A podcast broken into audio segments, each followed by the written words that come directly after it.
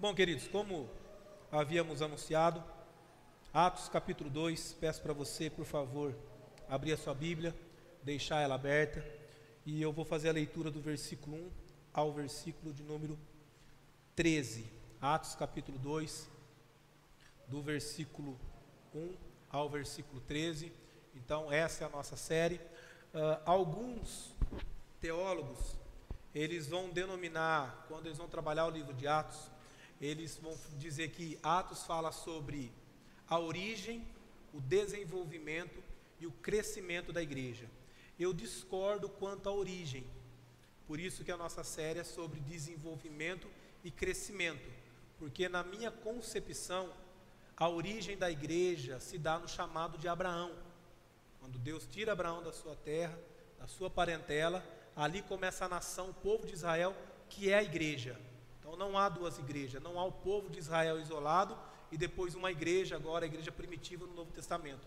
A igreja no Novo Testamento é a igreja do Antigo Testamento.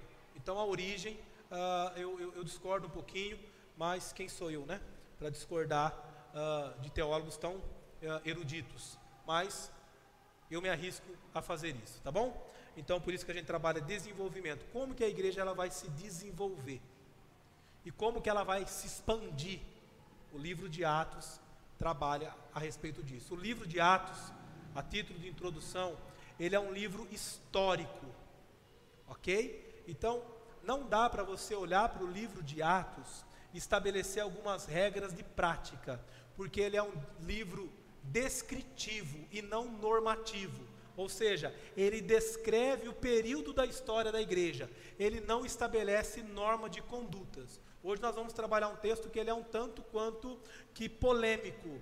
No entanto, ele é polêmico por falta de respeito ao gênero literário do texto, ok? Como, por exemplo, usar Atos 2 e estabelecer que o, o, o, a evidência da presença do Espírito Santo é o falar em línguas. Isso é um erro interpretativo, é normatizar um livro histórico. Livro histórico não se normatiza, ele descreve períodos, então houve um período que o Espírito Santo foi derramado. Qual a evidência disso? Aí Atos vai passar a dizer. E como a igreja se desenvolve? A Atos vai relatar a história. Se você observar, e nós vamos ver isso no final da série, Atos termina no capítulo 28, parece que sem fim. Não tem conclusão. Porque hoje nós vivemos Atos 29. A igreja não cessou, a igreja continua. Ok? Então vamos fazer a leitura e vamos meditar. Ao cumprir-se o dia de Pentecoste, estavam todos reunidos no mesmo lugar. De repente veio do céu um som como de um vento impetuoso e encheu toda a casa onde estavam assentados. E apareceram distribuídas entre eles línguas como de fogo, e pousou uma sobre cada um deles. Todos ficaram cheios do Espírito Santo e passaram a falar em outras línguas segundo o Espírito lhes concedia que falassem. Ora, estavam habitando em Jerusalém judeus, homens piedosos vindos de todas as nações debaixo do céu. Quando, pois, se fez ouvir aquela voz, afluiu a multidão que se possuiu de perplexidade, porquanto cada um os ouvia falar na sua própria língua. Estavam, pois, atônitos e se admiravam, dizendo: Vede, não são porventura galileus todos esses que aí estão falando?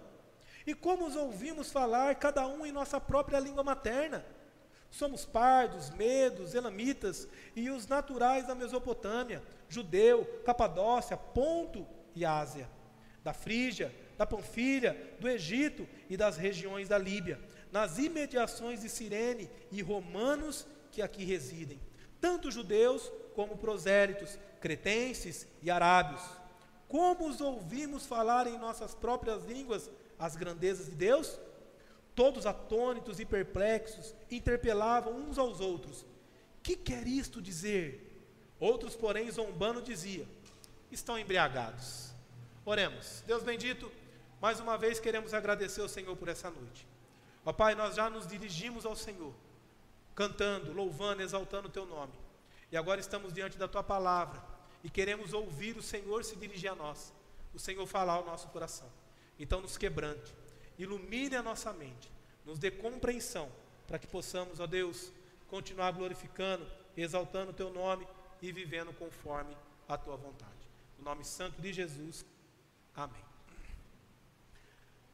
Amados, há muitas coisas que às vezes eu e você não conseguimos realizar. E quando nós não conseguimos realizar algumas coisas até então simples, nós ficamos frustrados, é ou não é?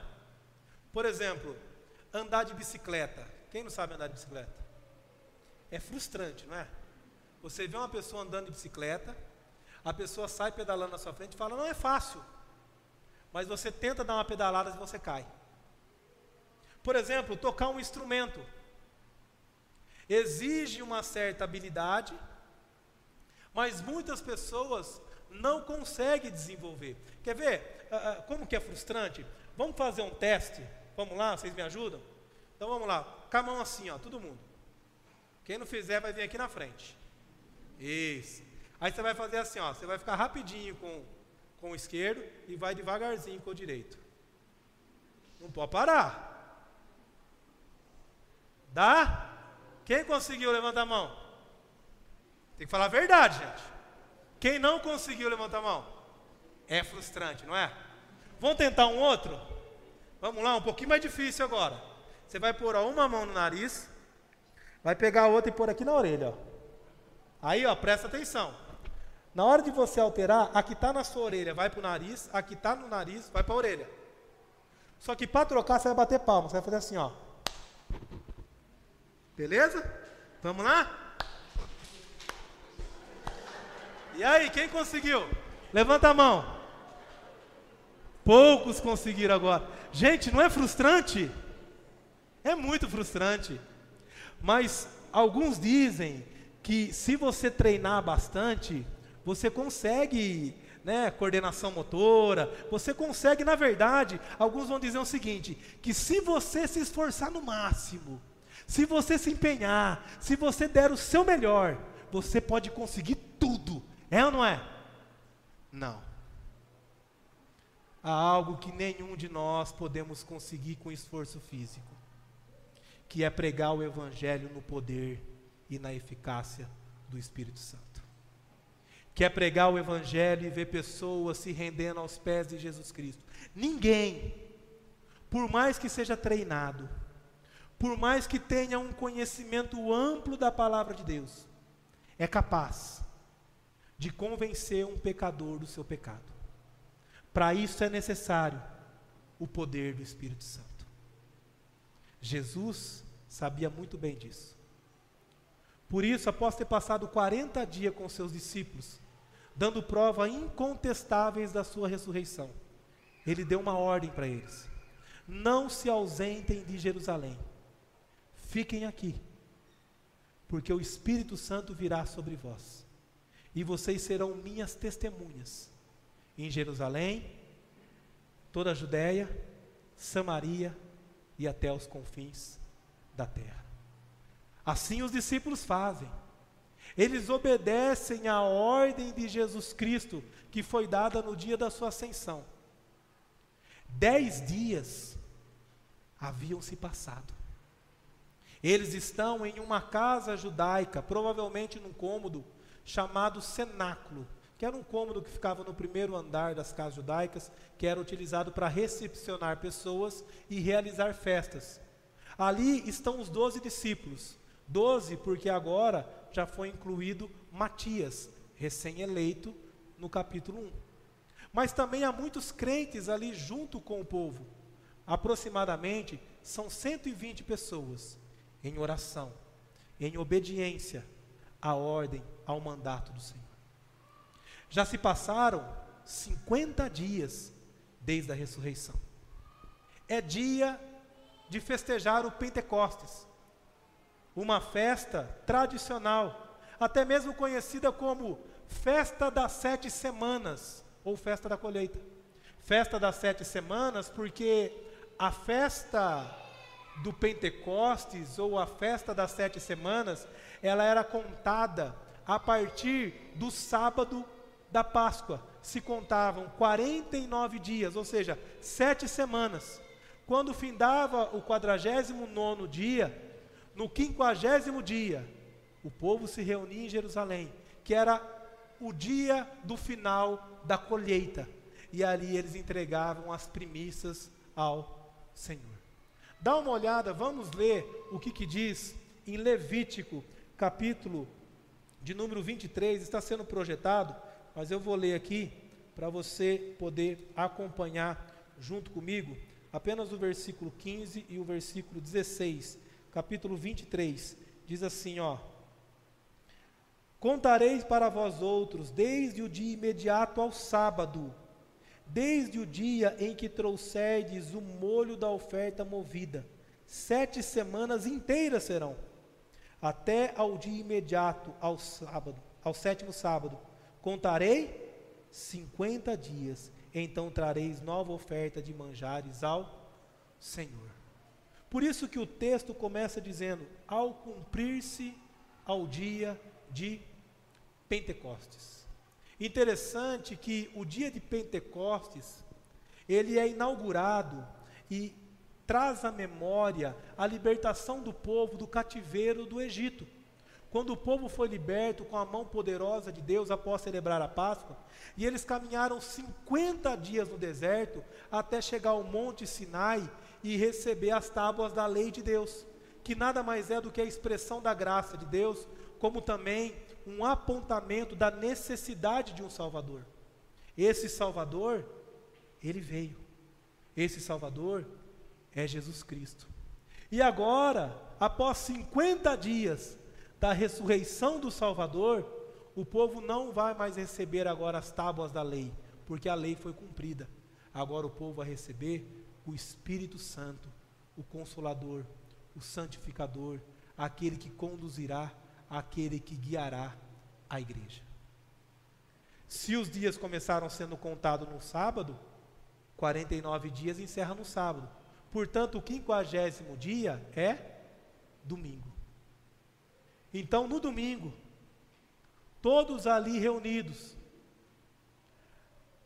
ah, aparentemente não estavam orando neste momento, porque o texto diz que eles estavam assentados e judeu ou ora em pé ou ora ajoelhado.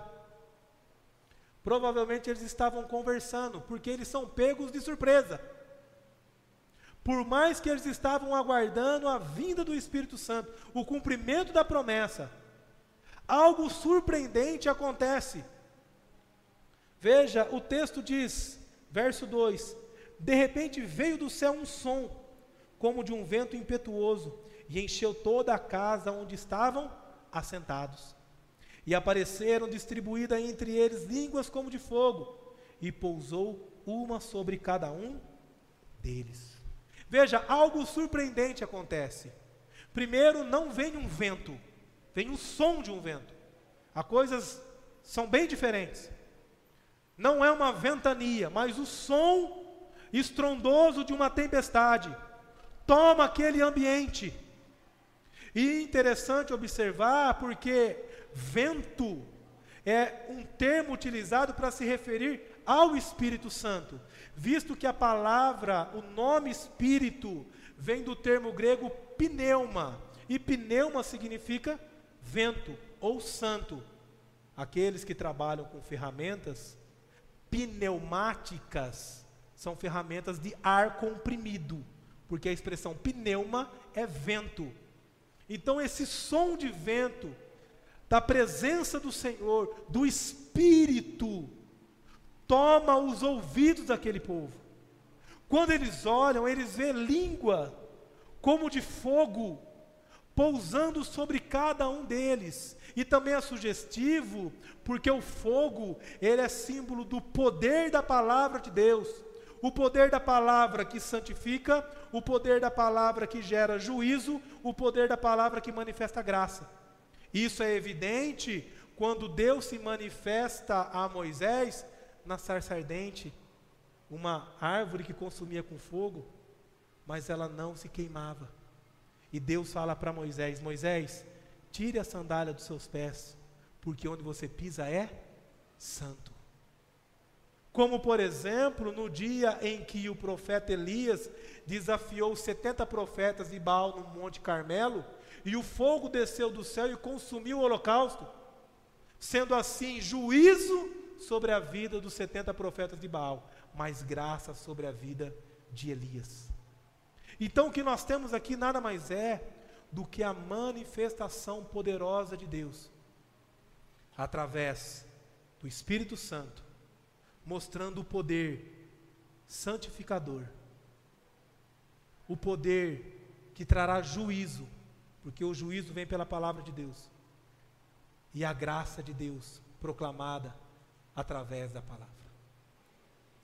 Amados, o que nós podemos observar aqui é que aquilo que foi proferido pelo profeta, na verdade, por João Batista, não deixa de ser um profeta, quando se referia a Jesus, ele disse que Jesus, ele vos batizará com espírito e fogo. Mateus capítulo 3. E exatamente isso está acontecendo agora. E por que que isso está acontecendo? Porque aqueles homens precisam da capacitação do Espírito Santo para poder proclamar o Evangelho com eficácia e poder. O que nós podemos ver aqui é o que? É que Jesus Jesus capacita os seus discípulos para a missão. E como ele faz isso? Enviando o Espírito Santo. Amados, o Espírito Santo é a terceira pessoa da Trindade. Ele é Deus. Ele é coigual, coessencial, coeterno, assim como Deus. O Espírito Santo não é uma substância. O Espírito Santo ele não é uma energia. O Espírito Santo é Deus. Ele possui os mesmos atributos incomunicáveis de Deus: onipresença, onipotência, onisciência, eternidade. O Espírito Santo, ele sempre esteve presente, pois antes de todas as coisas serem criadas, ele pairava sobre a face das águas. O Espírito Santo conduziu todas as coisas na história.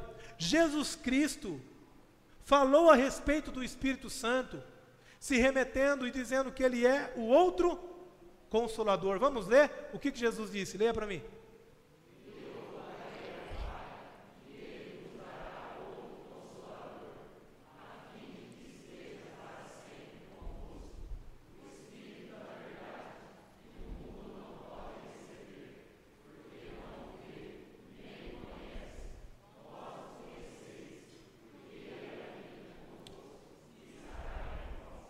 Olha só, a semelhança de Cristo, ele é o consolador. E o consolador, a expressão consolador, significa encorajador, guia, aquele que vem para trazer fortalecimento. Ele é o Espírito da verdade, porque ele nos guia a verdade e ele nos revela aquilo que é verdadeiro. Ele é santo, porque o propósito dele é trazer santidade e nos conduzir a uma vida de santificação. O Espírito Santo, como disse, sempre esteve presente. Se você observar no final do versículo, Jesus está dizendo: Vós o conheceis, porque ele habita convosco e estará em vós. O que Jesus está dizendo é o seguinte: olha, hoje ele já está entre vós, mas haverá um dia que ele estará em vós. E esse dia chegou. E esse dia é o dia de Pentecostes. E esse dia é o dia onde o Espírito Santo, a terceira pessoa da Trindade, o nosso Deus eterno, ele se apropriou da vida dos seus discípulos para capacitá-los para cumprirem a missão. E qual é a missão? Proclamar o Evangelho com poder, com eficácia. É falar do grandioso amor de Jesus Cristo. É proclamar o Evangelho. É ver pessoas se convertendo. É cumprir a missão que vai até os confins da terra. Quando nós olhamos para esse texto, nós podemos compreender que essa capacitação, ela se deu de duas maneiras. Primeiro, Jesus capacita os seus discípulos para a missão, fazendo o quê? Enchendo-os com o Espírito Santo. E o versículo 4 diz assim, ó: Todos ficaram cheios do Espírito Santo e passaram a falar em outras línguas, segundo o Espírito lhes concedia que falassem. Acredito que esse seja um dos textos mais discutidos e polêmicos das Escrituras. Mas ele não é um texto difícil de ser compreendido. Vamos entender algumas questões aqui importantes. Primeira questão: o adjetivo todos, que aparece, todos, ele isola qualquer tipo de acepção por parte de Deus, ou classificação hierárquica espiritual que muitas vezes é ensinado em igrejas. Você ainda não tem o Espírito Santo? Como assim? Veja, quando diz que todos, aqui inclui os doze apóstolos, mas todos os crentes que estavam ali presentes homens e mulheres que aguardavam a presença do Espírito Santo. O Espírito Santo ele é derramado sobre todos aqueles e não apenas sobre os doze apóstolos. Ou seja, todos aqueles que são escolhidos de Deus, que aguardam em obediência, que oram, que buscam a presença do Senhor, são cheios do Espírito Santo. Não há acepção, não há hierarquia espiritual. Uma segunda coisa que fica claro aqui é o que vem do verbo ficaram cheios. E o verbo aqui, ele vem da raiz pleroma, aqui traduzido como pemplim. E aqui significa que esse verbo, ele vai nos dar duas, vai nos revelar duas verdades. Primeiro, ao conjugar esse verbo, nós veremos que esse verbo ele está no tempo auristo, denotando que é uma ação que ocorreu de uma vez por todas. Ou seja, eles ficaram totalmente cheios. Mas é interessante que esse verbo que está no tempo auristo, ele está na voz passiva. Isso significa que o sujeito da frase, que no caso aqui são todos, discípulos e crentes, receberam a ação. Então eles não se encheram do Espírito Santo, eles foram enchidos com o Espírito Santo. A ação ela acontece da parte de Deus para com o homem e não do homem para com Deus. Não é o homem que atrai o Espírito Santo por conta da sua bondade, por conta da sua santidade, mas é o Espírito Santo que enche completamente o coração do homem e o santifica completamente. Interessante também observar que diz que todos ficaram cheios. E aqui nos mostra que não há grau de medida. Sabe aquela conversa de que você precisa buscar mais a unção do Espírito Santo, meu irmão? Como se o Espírito Santo ele fosse uma essência num jarro que fica nas mãos de Deus, e aí você vai buscando, buscando aquela essência, e Deus ele vai derramando cada dia um pouquinho mais em você. Ou como se ele fosse uma energia da CETESP celestial, e aí eles fossem né? Agora vamos, vamos mandar mais um pouquinho. Vamos mandar mais um pouquinho, senão ele vai morrer, né? Descarga elétrica. Tem que ir com dose homeopática. Não. Quando o Espírito Santo vem, ele enche o homem por completo, porque ele é uma pessoa, ele não é uma essência, ele não é uma energia, ele é Deus. Agora, o termo unção não tem nada a ver com você ter intimidade com Deus. Unção, ela era utilizada para autorizar alguém desempenhar um chamado de Deus.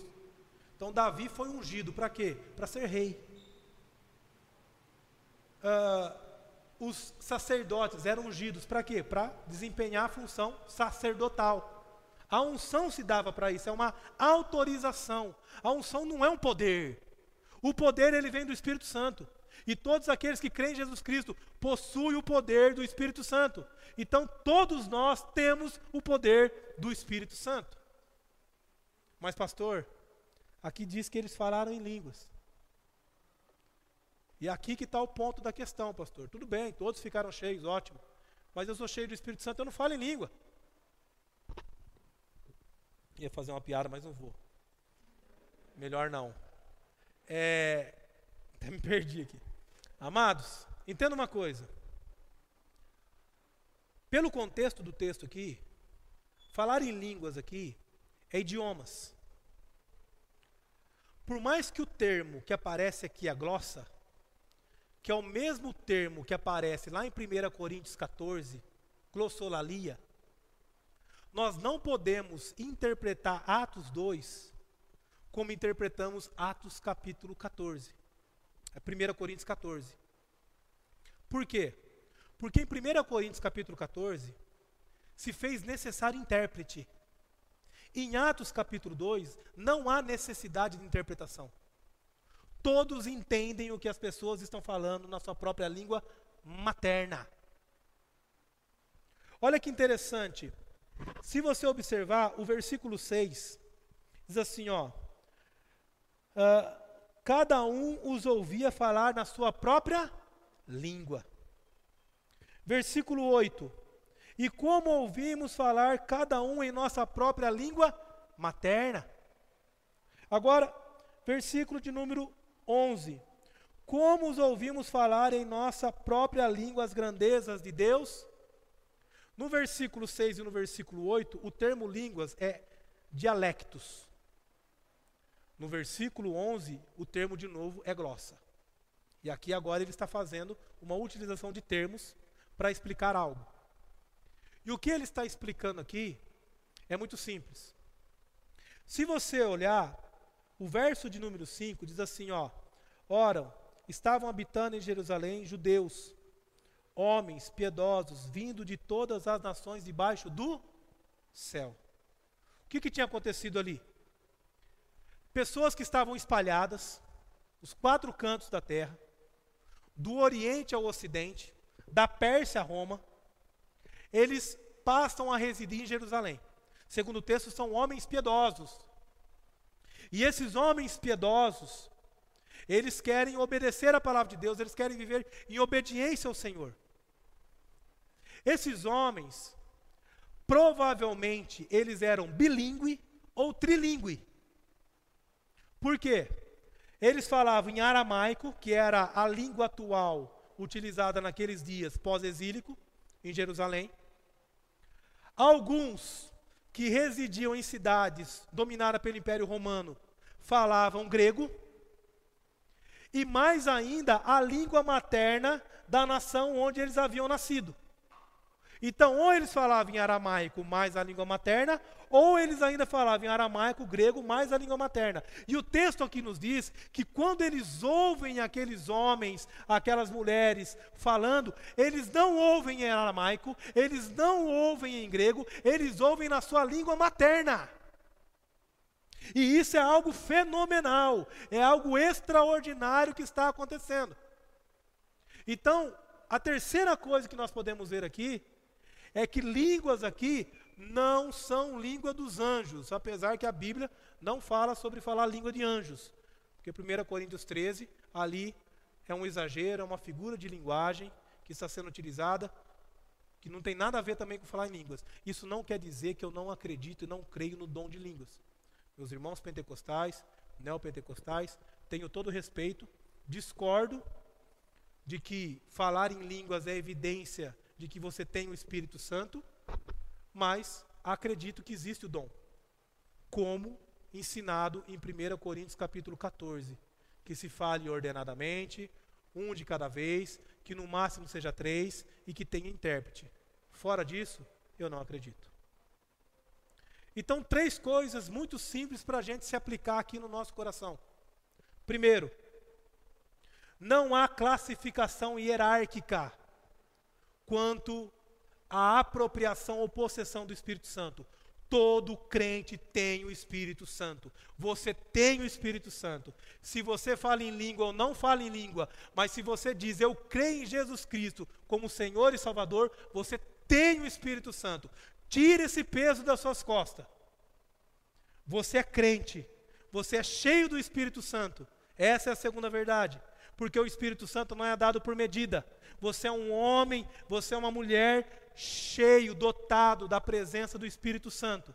E o Espírito Santo é aquele quem te capacita, quem faz coisas extraordinárias da sua vida para que você proclame o Evangelho no poder e na eficácia do Espírito Santo.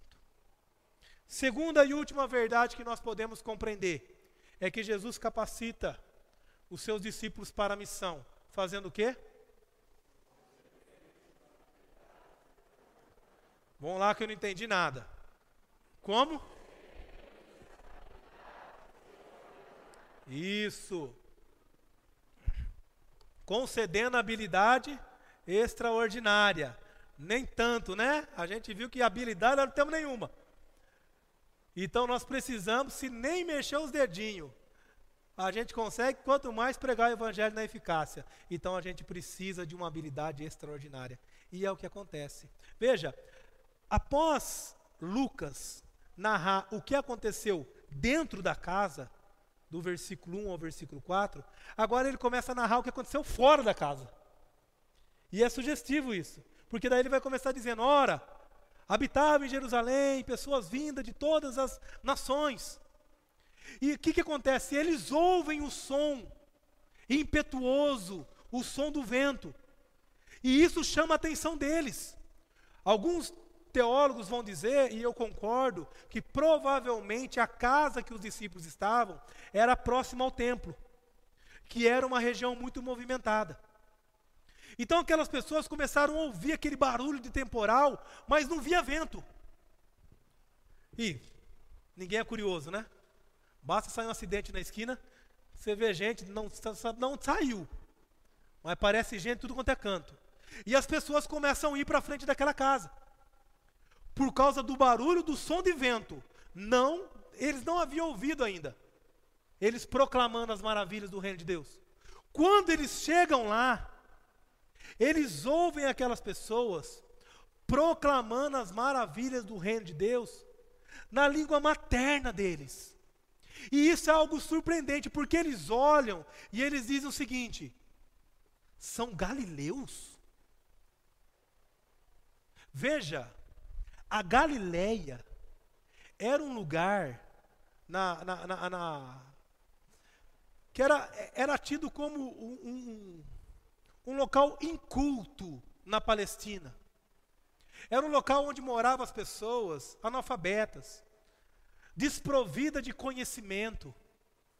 Quando eles ouvem aquelas pessoas falando no dialeto, na língua materna de outras nações, eles falam: não, não, tem, tem alguma coisa errada. Porque se fosse pessoas de Jerusalém, poliglotas, eruditos, estudados, nós poderíamos olhar para esse texto e dizer assim: não, mas não tem nada de extraordinário aqui. Provavelmente aquelas pessoas que estavam falando na língua materna dos outros, eles eram bilíngue, trilingue. Qual o problema disso? Nenhum. Só que o texto, quando ele traz algumas citações, ele traz de maneira proposital. E aqui o texto diz o quê? Que eles eram galileus. Então seria impossível aqueles homens e aquelas mulheres proclamar as maravilhas do reino de Deus na língua materna daquele povo. E quando eles ouvem isso, olha só o que eles dizem no versículo 7. Não são porventura galileus todos esses que aí estão falando? E como ouvimos falar na nossa própria língua materna? É algo extraordinário. E isso aqui também é sugestivo. E nos mostra coisas maravilhosas que vai percorrer o livro de Atos inteiro. E o que nos mostra aqui? Primeiro, que a evangelização, ela é universal. Ela vai do Oriente ao Ocidente. Ela vai ser proclamada em todas as línguas. Ela vai ser proclamada para que todos ouçam e para que todos aqueles que são eleitos se rendam aos pés do Senhor. Amados, hoje eu e você nós estamos aqui porque um dia a palavra de Deus foi proclamada na língua portuguesa para nós. Mas originalmente ela não vem da língua portuguesa. Mas Deus deu dom, algo extraordinário, para que pessoas traduzissem a Bíblia, traduzissem livros, para que chegasse um dia até mim e você, e nós hoje estivéssemos aqui, provando da presença do Espírito e adorando o Senhor. Veja como que o trabalho de um missionário é fundamental. Às vezes a gente ouve dizer assim: olha, tem um missionário que ele está envolvido com a tradução da Bíblia. A gente ignora. a gente mal consegue compreender. Eu não fiz a pesquisa, é uma falha da minha parte, deveria ter feito. Mas eu sei que há milhares de idiomas que ainda não possuem a Bíblia traduzida. Eles nunca ouviram a palavra de Deus no seu idioma. Há missionários que são enviados para tribos indígenas no nosso país, que passam anos para conseguir aprender o dialeto deles, apenas para conseguir pregar o evangelho para eles. E isso é algo extraordinário da parte de Deus. Eu creio no extraordinário de Deus. Eu creio que Deus, ele pode amanhã ou depois fazer você falar uma língua que você nunca falou. Mas eu creio também que Deus age no ordinário te dando sabedoria, inteligência e capacitando para você estudar e você servir o reino de Deus. Nem sempre nós teremos que pregar o evangelho em outra língua. Por exemplo, quando Paulo foi pregar ah, em Listra, ele não pregou no dialeto que era usado em Listra, ele pregou em outra língua mas foi compreendido. A questão, amados, aqui é o seguinte: é que de uma forma ou de outra, no poder do Espírito Santo, Deus vai nos usar para que a evangelização ela seja universal, ela atinja todos os povos. A segunda coisa que nós podemos observar aqui é que se a evangelização ela é universal, a adoração também é universal. Porque quando essas pessoas olham o que está acontecendo, eles ficam maravilhados. E ao proclamar o Evangelho, nós adoramos a Deus. E aqueles que ouvem o Evangelho adoram a Deus por ouvir o Evangelho. Então guarde essas verdades no seu coração. Porque como nós podemos observar aqui, o Espírito Santo ele nos capacita e nos concede habilidades extraordinárias. Pode ser que você não vai falar em outro idioma, mas eu tenho certeza que o Espírito Santo já te concedeu pelo menos uma habilidade extraordinária para você proclamar o Evangelho. Você pode proclamar o Evangelho de diversas maneiras, de maneira eficaz. Você já tem capacidade para isso, porque o Espírito Santo já foi enviado sobre a sua vida. Você é cheio do Espírito Santo. Eu sou cheio do Espírito Santo. Agora, concluindo essa mensagem, quando nós pregamos o Evangelho no poder do Espírito Santo, duas coisas vão acontecer, que é o que nós vamos ver no livro de Atos inteiro. Vai haver pessoas maravilhadas, conversões, mas vai haver perseguições, zombaria, sofrimento. O versículo de número 12 e 13 conclui dizendo: Todos atônitos e perplexos interpelavam uns aos outros que quer isto dizer? Outros, porém, zombando, diziam: estão embriagados. Veja, quando aqueles que estão fora da igreja, eles olham para a igreja, sempre essas duas coisas vão acontecer. Ou as pessoas ficarão maravilhadas, ou as pessoas perseguirão a igreja. Portanto, a afronta contra a igreja não deve ser algo novo, algo que deve gerar temor no nosso coração mas algo que está desde o DNA do desenvolvimento da igreja. Haverá pessoas que vai ouvir a palavra de Deus, que vai ver a igreja, vão ficar maravilhadas e vão serem transformadas, tomadas pelo Espírito Santo. Mas vai haver pessoas que vão zombar, que vão nos usar como motivo de chacota, que vão nos perseguir. Mas para esses, a resposta.